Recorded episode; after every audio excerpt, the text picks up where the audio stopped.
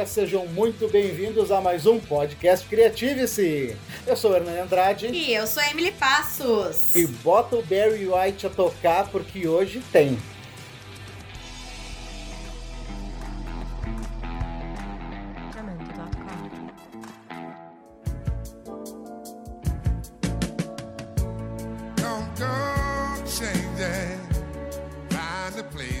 Hoje nós vamos falar sobre um assunto aí que faz parte da vida de todo mundo, quer você queira, quer você não queira, que é a reprodução humana. Não é. só humana. Não só humana. Não só humana. Reprodução aí geral, Reprodução então. dos seres vivos. Mas cada um no seu quadrado, já vamos de deixar. preferência. Já vamos deixar todo mundo combinado, pessoal aí, cada um reproduz com a sua espécie, só pra ficar tranquilo. E pra falar sobre esse assunto, então nós trouxemos uma prof aí especialista, mas eu vou deixar que ela se apresente pra vocês. Olá, galera! Meu nome é Simone, eu sou professora de biologia, eu faço parte dos infográficos do Enem e também sou pesquisadora. Muito bem, então vamos estar agora chancelados com uma pesquisadora para matar todas as nossas dúvidas sobre aquilo que é essencial para nossa espécie. Bem que tem gente que não, não precisava reproduzir, né? É, eu sempre acho que a, que a reprodução devia ser tipo autoescola. Tu vai lá, passa por um teste cognitivo, um teste psicológico, faz a prova teórica, prática. Se tu não passou, tá na tua carteira lá. Não pode reproduzir. Verdade. E evitar muita coisa. É verdade. Então vamos lá. Don't want to work that hard. No.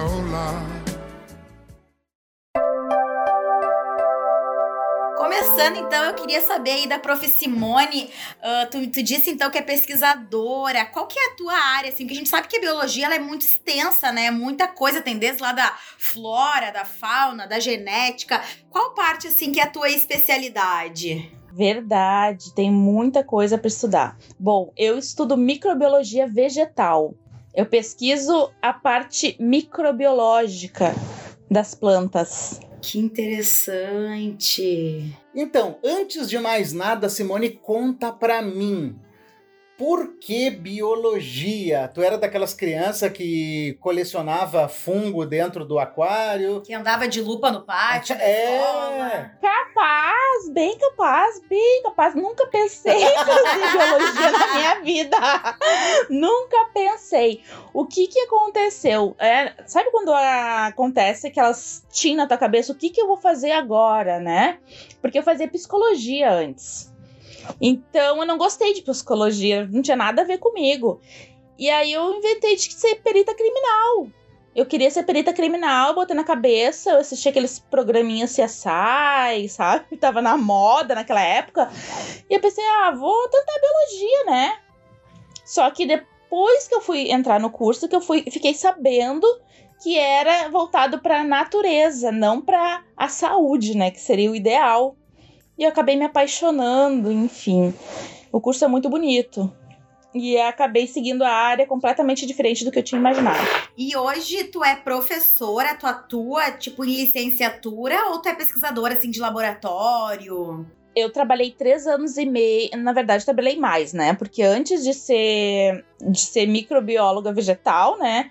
Eu trabalhei na área de aracnologia. Então já trabalhava em laboratório, trabalhei dois anos e meio nessa área.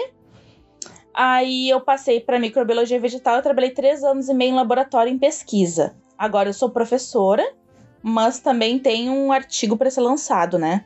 Ainda tô terminando esse artigo. Mas sabe que tu falou agora em aracnologia, me lembrou de uma história da Emily, que também é professora, e ela. Eu vou deixar tu contar aquela história. Que história? Da aranha pendurada no teto. Meu. Deus do céu.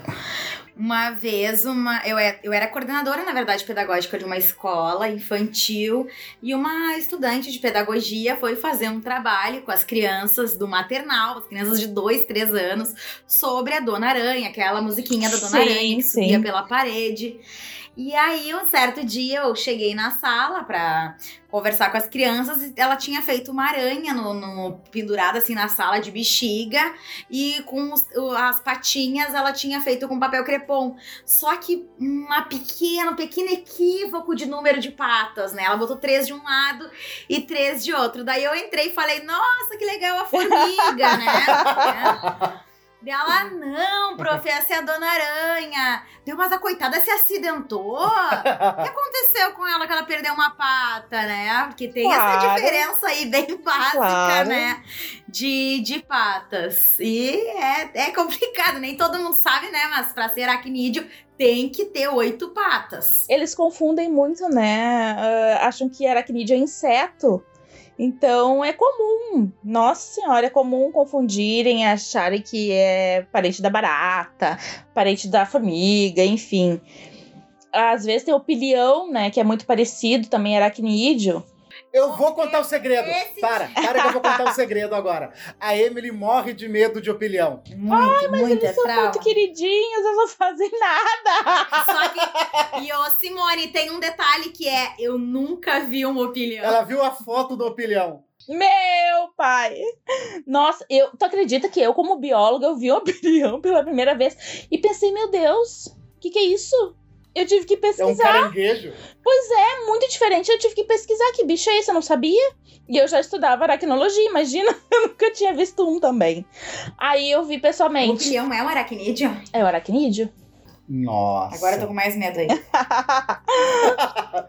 Mas sabe que até a Mas esse cultura. tipo de bicho eu não sei se precisaria se reproduzir. Eu acho que poderia ser assim, um único só pra dizer que existiu e deu. Não, mas Ai, eles. Tadinho Medo. do opilião.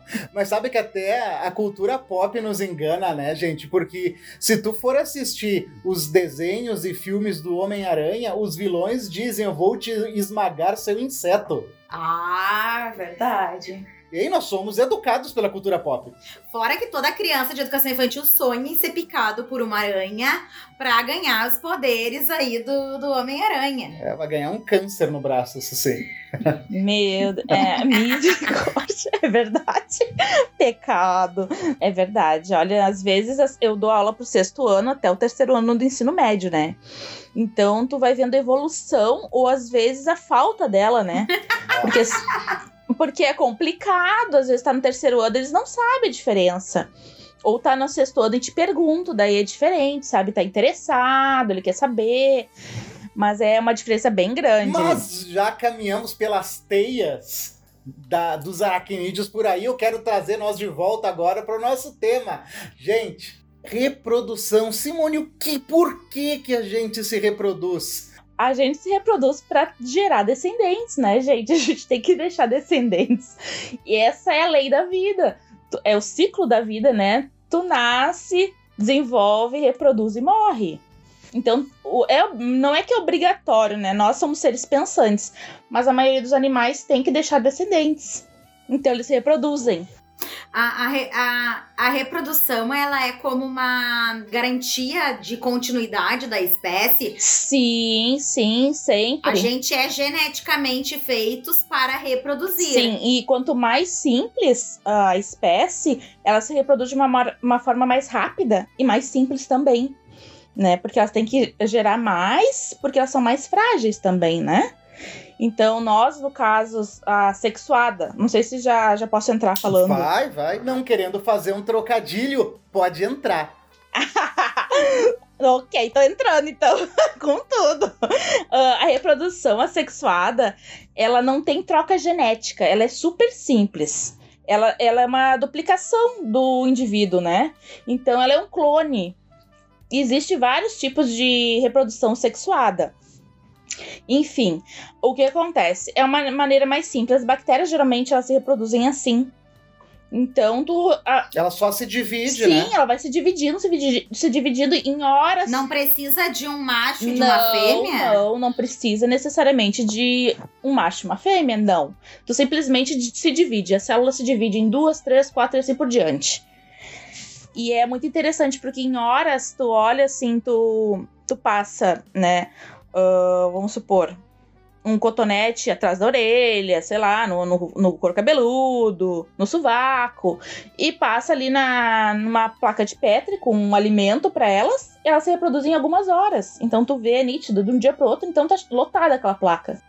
De tão rápido que é a reprodução. Nossa. E nós não, né? Nós já somos uns seres mais evoluídos, vamos botar assim. Quanto mais complexo, mais energia tu gasta para se reproduzir. Com E- certeza. Mas qual é a vantagem, Simone, de, da, da- qual é a maior vantagem da reprodução sexuada? Da sexuada ou da assexuada? Da sexuada? A vantagem da sexuada, olha, a vantagem é a troca genética, porque a sexuada não tem troca genética, né? Então, simplesmente é, é um clone de um indivíduo. E a sexuada não, ela possui uma troca genética. Necessariamente, tu Hum. tem o macho, a fêmea, né? E ali trocam a, a, a- o DNA, enfim. Tu tem 10 filhos. Em Todos os teus filhos, nenhum vai ser um igual ao outro. Todos vão ser diferentes. Ao menos que tu tenha gêmeos. Pois é, são diferentes, mesmo tendo muito parecida, né? O, Bah, boa, pe- bom, bom, bom. Não vou deixar escapar essa. Simone, gêmeos têm o mesmo DNA? A mesma não, estrutura genética? Não, não, são DNAs diferentes. Até onde eu sei, são DNAs diferentes. Né? Eles são muito parecidos, mas Até a tem impressão digital é É diferente. diferente, deles. diferente. E outra coisa interessante, porque assim, ó, qual é interessante tu ter essa variabilidade genética? O, o clima muda, tudo muda, né? E vamos botar que tu tenha. A gente entra numa era, sei lá, de gelo, muito frio, enfim, mudou o clima. Um desses indivíduos, a maioria talvez, tem uma tolerância maior ao frio. E os outros que não têm acabam morrendo. Então, essa variabilidade genética é interessante para gerar descendentes e a gente não acabar sendo extinto. Isso é o- a pegada, né? É o mais interessante. Teve uma coisa que agora eu quero quebrar esse mito também. Tem bastante coisas assim para nós conversarmos, mas uma delas é é real, é real mesmo que se tu te reproduz dentro da mesma família isso gera defeitos ou anomalias genéticas? É real ou é fato para evitar o incesto?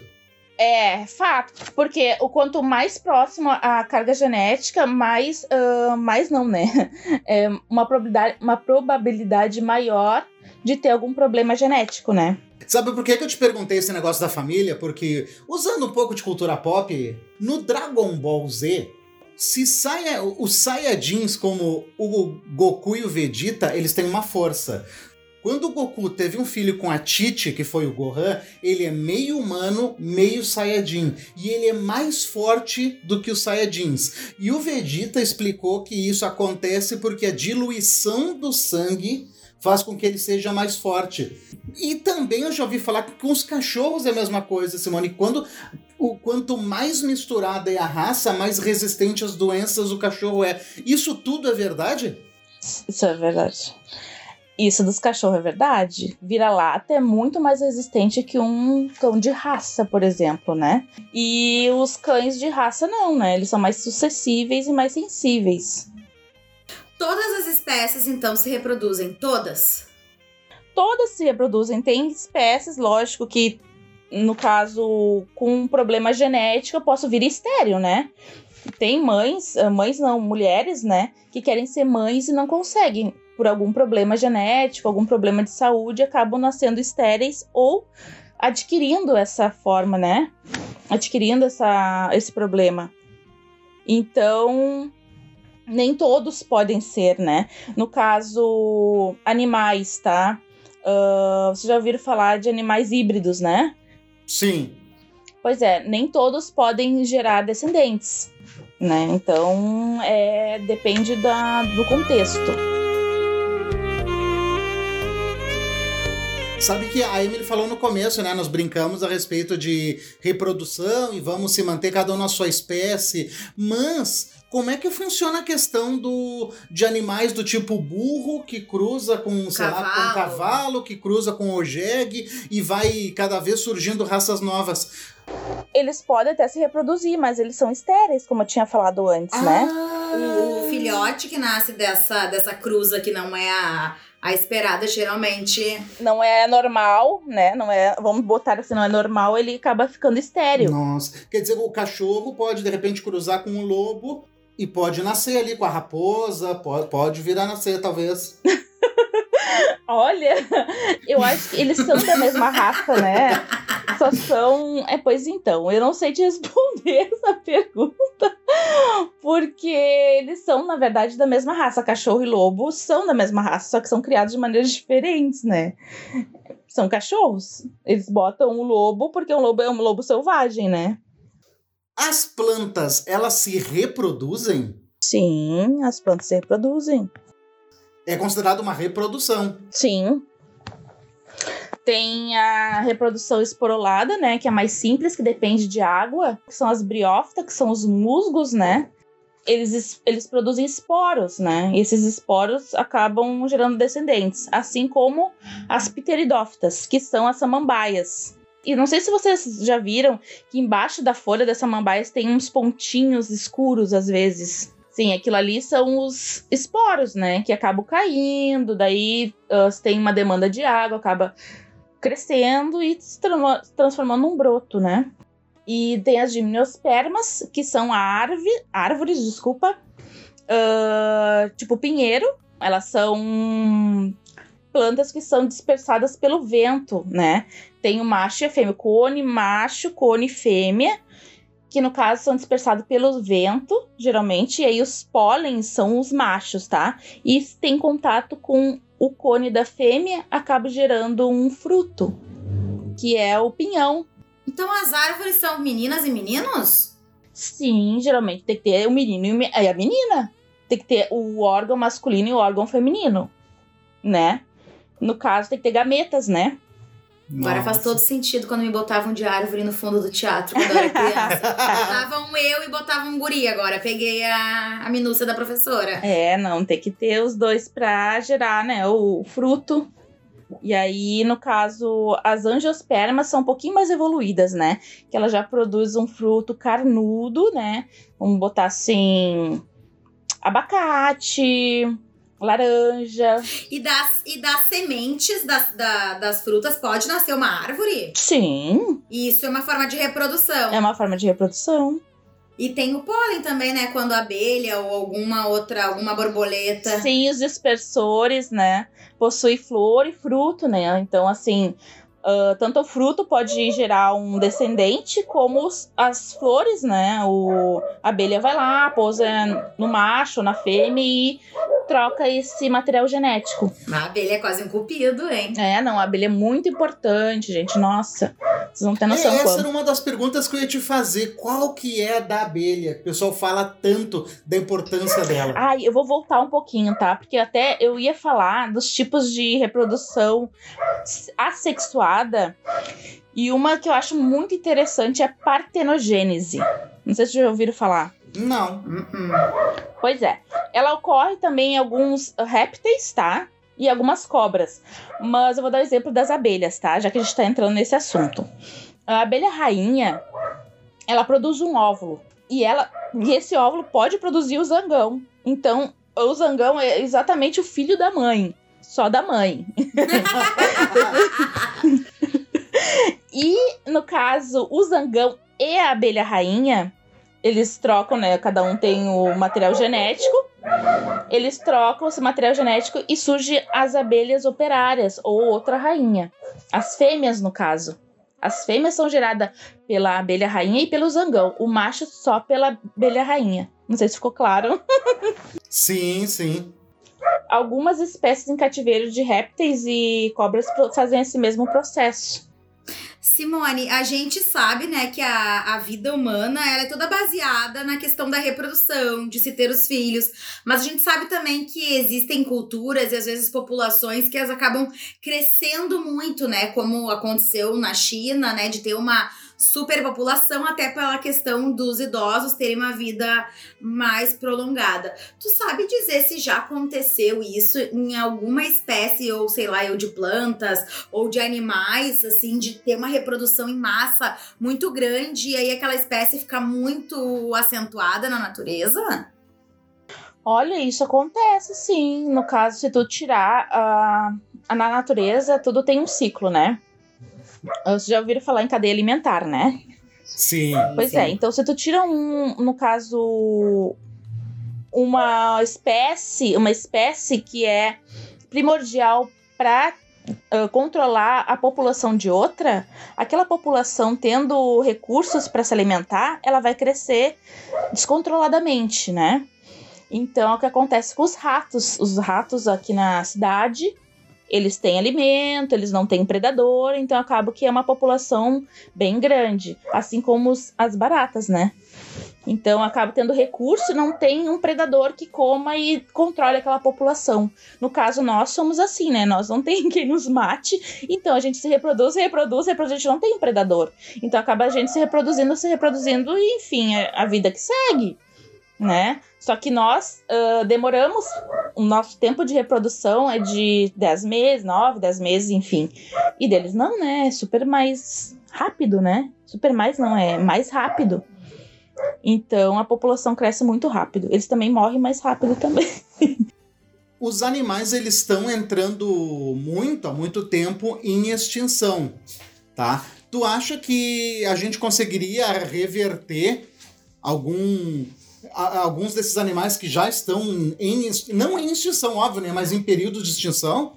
Olha, o que eu achei, ó, eu até dei aula essa semana sobre arara azul, né? Ela foi ela tava na como extinta, né, como extinção por muitos anos no Brasil, né? Então, lá no Mato Grosso, eles acabaram ah, pegando, né, e criando essas araras ali. E o interessante dessas araras é que, assim, elas são homogâmicas. Elas não trocam de parceiro. Depois que elas pegam um parceiro, elas têm, ficam com eles pro resto da vida. Então, o que que tava acontecendo? Ah, que nem os pinguins, né? Isso. O que estava acontecendo? Quando tu retira essa ave, ou introduz em outro lugar, ou pega e bota em cativeiro, ela não vai se reproduzir com outro macho que tá ali. Se ela já teve um parceiro na vida. Então é muito difícil fazer uma reprodução de uma ave. E ela dá no máximo três ovos, né? Três filhotes, no caso. Então é essa dificuldade deles para reintroduzir essa espécie. Eles estão tendo um sucesso bem grande, até onde eu sei. Agora teve essas queimadas no Pantanal ano passado, eles estavam preocupados, mas até onde eu sei não foi tão afetada aquela área. Então é bem interessante, né? Dependendo do animal, tem tudo isso. Existe também ah, raças, por exemplo, de cachorro que são criadas in vitro, né? O irmão. Denani tem um, um criador e tudo, e ele faz toda a questão da colheita lá do sêmen e tudo pra garantir, né? ah, Pra aí o cachorro poder ser, ter o pedigree e tudo, né? E Sim. tem, ca- tem raças, inclusive, de cachorro, não sei se tem de outros animais que são criadas, né? A partir. Dizem que o pitbull é um, né? Que é um É, cachorro que foi mistura. criado. E ele não é. Porque geralmente, quando é essa criação, como a gente comentou, né? Quando lá mistura o burro com o cavalo, enfim, eles vêm inférteis, estéreis. Mas esses cachorros não, né? O pitbull ele reproduz. reproduz, porque ah, na verdade são a mesma espécie, né? O cachorro é cachorro com cachorro. Não é, no caso, o burro e o cavalo são, são, são parecidos, mas não são a mesma espécie. O burro é uma e o, e o cavalo é outra, né? Então, por isso que dá estéreo, né? Mesma coisa que a gente se reproduzir com um ET. Um exemplo, tá? Não vai... e provavelmente vai ser estéreo, né? Acredito que eu acredito que sim. É mais ou menos a comparação, né? Eles são de espécies diferentes. Os cachorros não, são da mesma espécie. A mesma coisa nós, né? A gente pode reproduzir com um índio, com, com chinês, com, com russo, no caso, enfim. Com várias etnias e a mesma espécie. Nossa. Mas agora que tu entrou aí no, no ser humano, ah, Simone, vamos pensar junto aqui. O ser humano, assim como os animais, eles têm alguns ritos, né? O que, que a gente pode dizer, assim, o que, o que que traz dos animais, quais são os traços dos animais que nós seguimos dentro dessa arte da sedução? Porque eu tava assistindo um Discovery esses dias sobre os macacos que batem, na, batem, fazem barulho e grita. O, tem um passarinho que tem um saco no pescoço que faz aquele saco inchar e. E o próprio pavão que abre É. as penas pra seduzir, né? Mas Lindos, né? Lindos. Quanto mais coloridos, mais chamativos são. Então Sim. isso seria tipo a maquiagem? Sim. Só que, gente, é uma coisa interessante, porque assim, ó, na reprodução animal, quem quer chamar a atenção da fêmea geralmente é o macho. Tem as brigas, né, entre eles. No caso dos leões, o mais forte fica com as fêmeas, enfim. E na humana, geralmente quem luta mesmo são as mulheres. É isso que eu não Olha. entendo. As mulheres competem muito entre elas, né? Porque elas não estão se maquiando só pros homens. É pra mostrar que elas estão mais bonitas. Eu acredito que seja isso. É território, né? É território, exatamente. E, e tem os animais que fazem a dança do acasalamento. Tem, e o tem. né? humano- cara, é muito louco. É É, balada que chama. É, é o dançar até o chão com o dedinho na boquinha. é chamar atenção, né? Quem chama mais atenção, no caso, tá ali pra. Cada pra- vez que a gente conversa sobre esse assunto, eu penso que a humanidade falhou miseravelmente. o pavão abrindo lá as penas, os passarinhos, coisa mais linda cantando, e o ser humano dançando funk pra outro. mas vocês nunca viram, claro que vocês já viram, né? Óbvio. Aqueles. ah, os meninos mais novos querem ter o carro rebaixado, com aquele so- competição de som. Pra chamar. E eu acredito pra chamar mais atenção, né? Não só das mulheres, como também de outros. E eu tenho som melhor, eu tenho carro melhor, rebaixado, enfim, mais estiloso. Isso também é uma forma de chamar atenção. O ser humano é um animal mesmo, né? Somos animais, somos, né? Porque tem, eu, porque tem muito disso. Eu vou te dizer que eu acho que um dos sentimentos, não que eu concorde, mas um dos sentimentos mais primordiais do ser humano em relação à reprodução, eu acho que é o ciúmes. Verdade, verdade. Os filmes muito é dessa disputa, forte. né, entre os machos. É, Sim, cara, é muito louco. é, é complicado os ciúmes. Os ciúmes, ah, tem pessoas que têm mais acentuado, tem pessoas que tentam se controlar um pouquinho mais. Mas é aquela medo da perda, né? Ah, é meu, é minha propriedade, então eu tenho medo da- de perder, né? Então, os ciúmes. E isso eu acho que vem muito da característica pensante, né? Porque, Sim. como a gente viu, né? As, as, as ararinhas, os pinguins, que têm parceiros geralmente eternos, né? Sim. Mesmo que venha a morrer, o macho, a fêmea, eles não se reproduzem com outras, eles não têm esse comportamento que a gente vê tão forte dessa questão, né? Dos ciúmes, do desse ser muito territorialista, do que, de aquilo que é meu, né?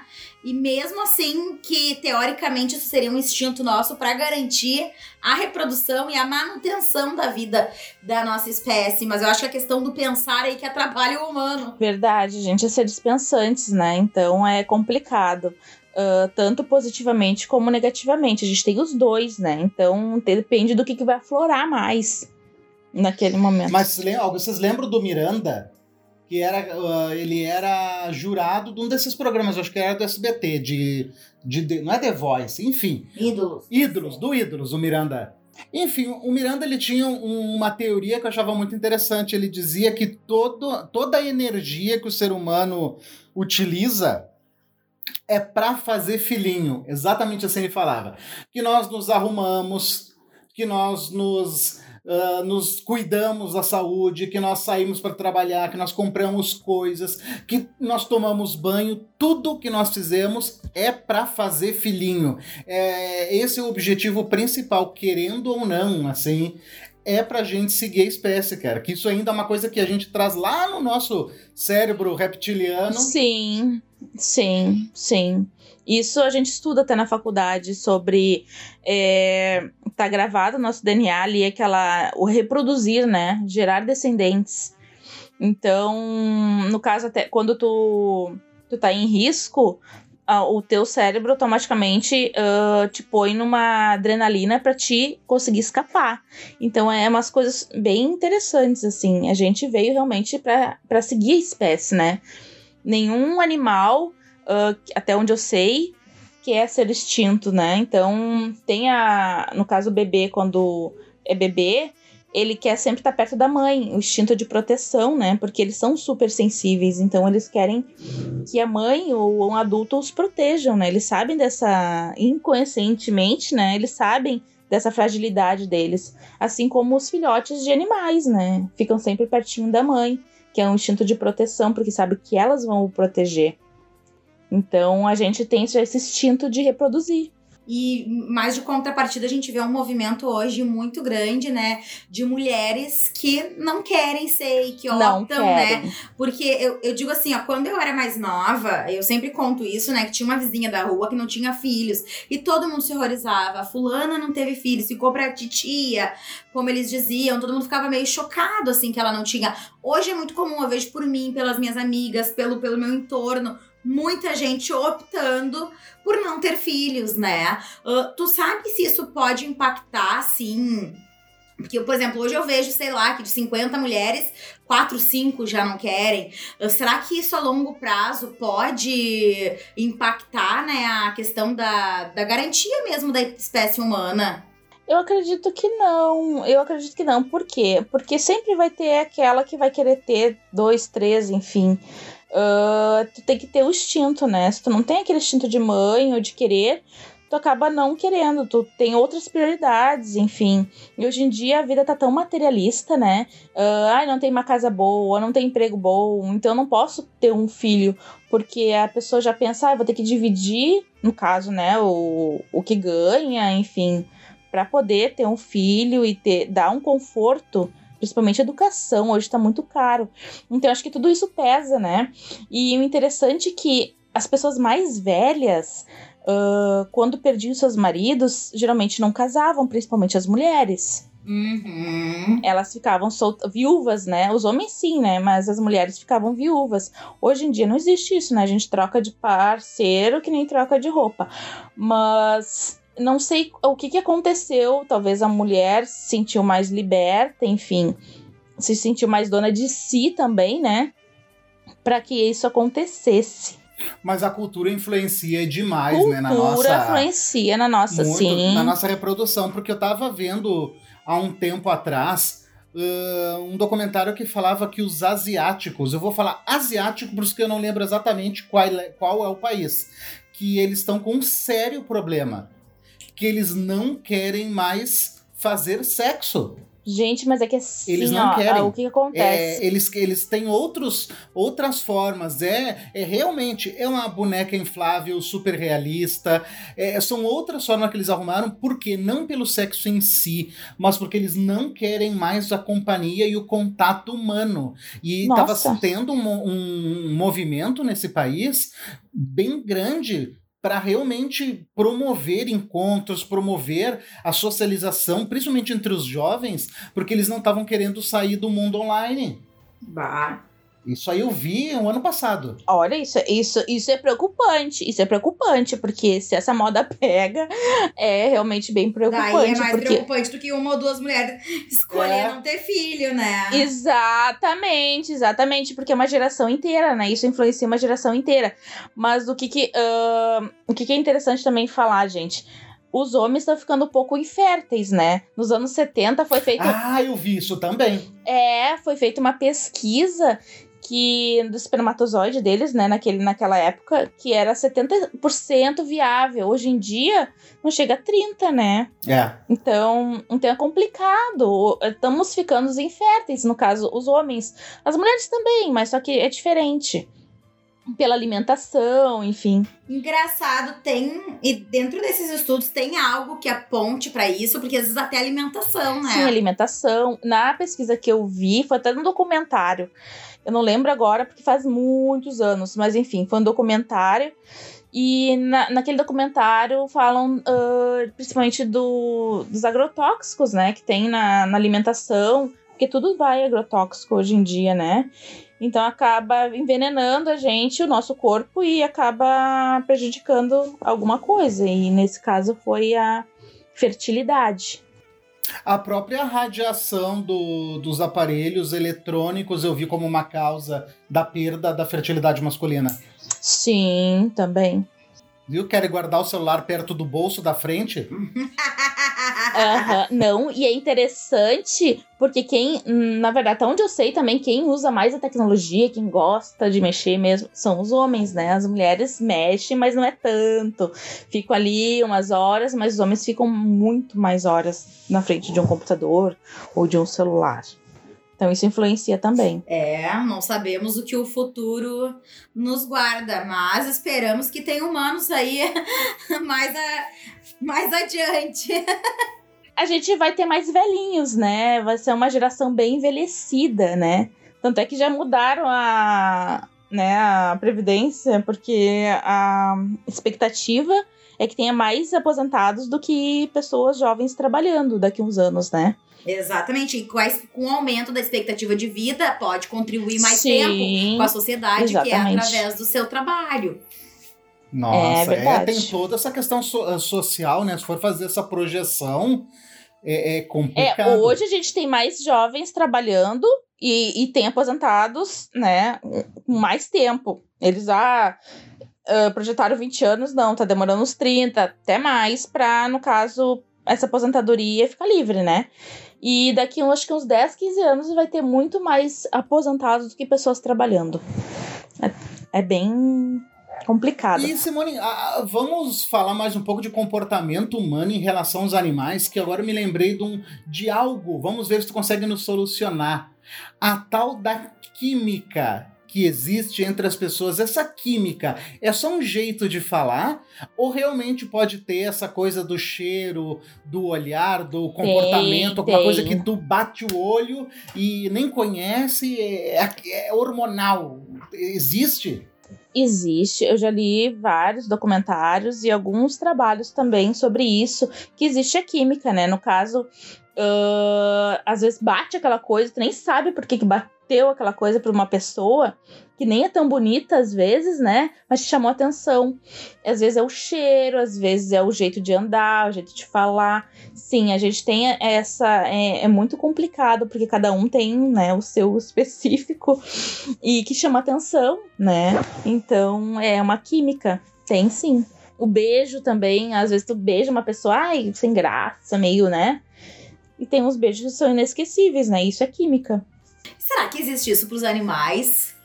Ou não? Primeiro par que encontra, tá ótimo, tá bom. Porque, por exemplo, eu vejo, eu vejo no exemplo mais, mais, mais próximo nosso são os pets, né? Tipo, às vezes a cachorra tem, acaba tendo relação sexual, né? E reproduzindo com vários machos, né? Mas será que tem aquele que ela gosta mais? Eu acredito que sim, porque no caso da reprodução dos animais, né, ela entra no cio, ela sente vontade. Nem sempre é aquela vontade louca, né? Ela não gosta de, de um atrás do outro, né? Porque no meu ver, desculpa para mim, é, é uma violência na, na fêmea, mas elas sentem vontade, então elas deixam eles ah, fazer o ato. Muitas vezes, né? Algumas vezes ela não, não tem como fugir. Então, mas quando ela não tá no cio, ela demonstra já um carinho por um, um cachorro perto, que vai ali na pracinha, enfim, já demonstra uma facerice. Eu acredito que ali tu já vê uma tendência que ela tem uma atração. Houve uma época da minha vida que a minha mãe voltou a morar no casa dos pais dela, no caso meus avós, e eu tinha uma cachorra. E meu avô não deixou eu levar, porque ele não aceita a cachorra, porque ele diz que reproduz. Então ficou combinado que ia ficar com uma vizinha minha lá do outro espaço onde eu morava. E então ele, ela ia reproduzir, eu ia pegar um machinho masculino. Aí Aham. nós conseguimos um da mesma raça, que no caso era um cocker, pra cruzar com ela. Botamos juntos, mantivemos. Ela entrou na época do fugi- fugiu e cruzou com o vizinho, que era um tibanês. Nossa. E aí todo mundo diz, ela já era apaixonada pelo tibanês. A gente sabia Olha que isso aí. ia acontecer. E eu sempre cresci com isso, né? De que não, o cachorro ele também escolhe o seu par.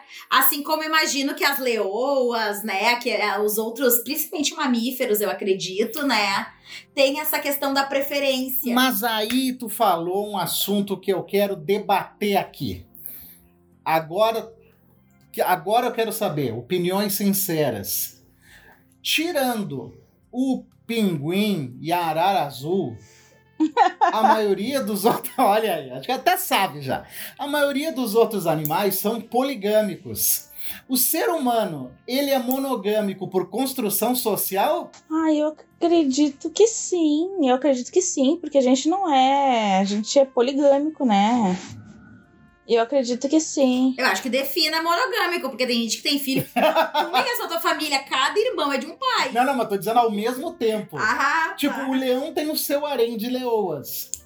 Mas tem humanos que tem seu harém também. Tem, tem humanos que tem seu harém. Mas o leão, ele é uma competição, né? Ele é o mais forte, ele, entendeu? Ele é o líder daquela, né, daquela comunidade ali. Então, ele expulsa os outros leões, geralmente. Assim como eu acredito que ah, em países que aceitam a, a monogamia, aquele que é mais A poderoso. poligamia. Poligamia. Perdão. A poligamia é aquele que tem mais condições financeiras, que tem mais terrenos, Exatamente. mais ouro, mais camelos, sei eu. Isso tem o nome, Dubai. Inclusive, shakes, né? nós gravamos um podcast aqui com a Fran, que conta um pouco sobre a vida em Israel, e ela conta que ela estava fazendo uma viagem pro Egito, se aproximou um rapaz dela, perguntando quantos camelos queria por ela. Ou seja, queria comprar ela pro harém Ah, daquele... Essa história é Meu real. Deus. Ela Aham. conta no, Ela tava com no o guia. podcast. É, e chegou esse, esse funcionário do, do Sheik e perguntou pro guia. Meu Deus, que Olha, eu medo. tô vendo que tá com umas meninas, eu gostei daquela ali. Quantos camelos tu quer por ela? E se ele aceitasse, o Sheik ia levar, nunca nem É. viu. Uma pessoa estrangeira, mas então. Ou seja, ele tinha camelos, tinha bens pra, pra dar em recompensa daquela. A mesma coisa o leão. O que ele tem é a força, é ser viril, sei eu o que lá, que eles consideram atributos de leão. É, mas só que o leão não sustenta nada, né? O leão não sustenta nada. Quem caça são as fêmeas. O leão tá só pra reprodução São as ali. fêmeas. Só pra reprodução e brigar, né? Ele defende ali. É. o... Ele tem que ser forte. Verdade. ele, def... ele afasta, as leoas caçam, mas ele faz a defesa do território, E né? ele que cuida dos filhotes, né? Que garante que vão haver outros leões. É, só que depois que os leõezinhos estão maiores, geralmente ele expulsa eles, né? Cara, quanto mais. Ah, sim. Quanto mais a gente conversa, mais eu vejo que nós somos muito parecidos com os animais. O ser humano é um É, animal não, mesmo. com certeza.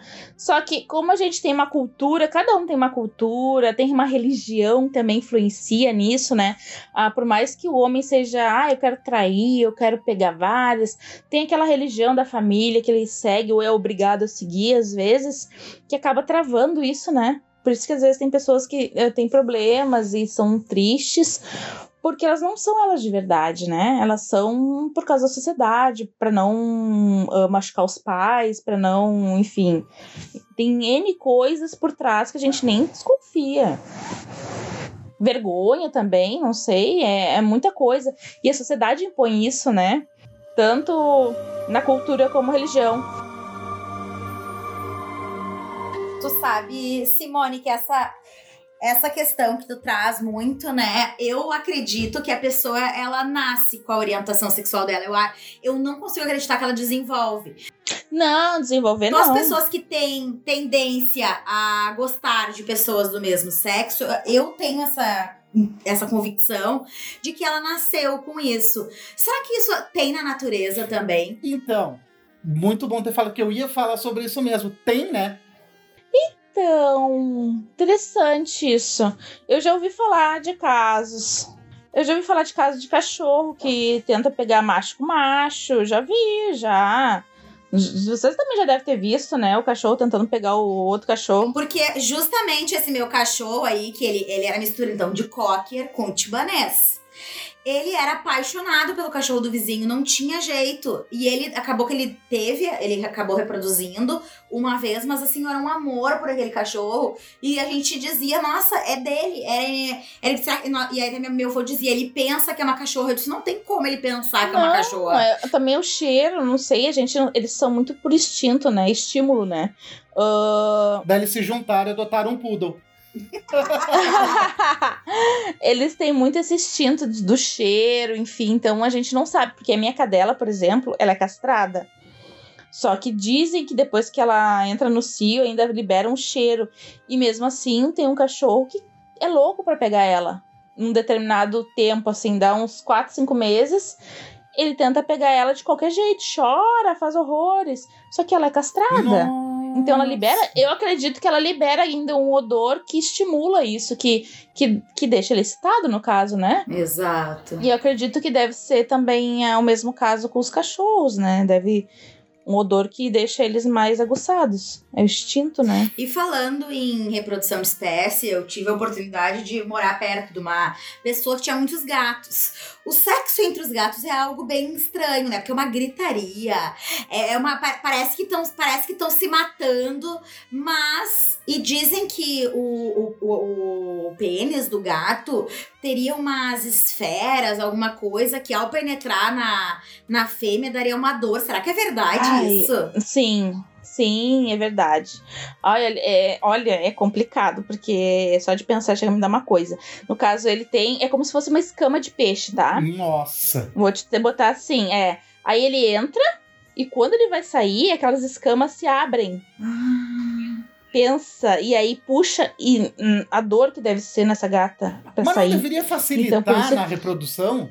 Pois é, qual será a finalidade disso, né? Pois é, eu não sei também qual é a necessidade dessa judiaria, sinceramente, eu não sei, porque também. Que nem cachorro, a gente vê que após o ato eles ficam um tempo meio grudados, às vezes até meio comum eles caminharem junto para um lado, caminharem para outro. Acontece com o ser humano, tem umas, umas fêmeas que, que, que depois que cruzam, grudam no macho e vice-versa. Porque tem macho que gruda na fêmea também, que é uma tristeza. Misericórdia, é complicado. Mas no caso do cachorro, ele incha, né? O órgão incha lá dentro. Daí, quando ele só desincha, quando ele ejacula. Aí desincha e solta. Por isso que ele fica um tempão. Às vezes eles ficam tensos, nem sabe o que tá acontecendo. Fica ali, às vezes, a primeira vez, né? Nem sabe o que tá acontecendo e não relaxa. Daí fica tenso e o órgão fica inchado por mais tempo. E aí, quando relaxa, aí solta, ejacula, né? E aí libera. O órgão murcha. Simone, fato é que nossos corpos foram preparados para reprodução. Muita coisa, como dizia o Miranda, né? É voltada para a gente reproduzir, independente da nossa raça e espécie, mamíferos, enfim. É o ciclo da vida, né, gente? Como eu tinha falado antes, é, a gente nasce, desenvolve, reproduz e morre. Na maioria das vezes a gente nasceu para isso, né? Somos criados também E assim. este é o, é o ciclo sem fim, né?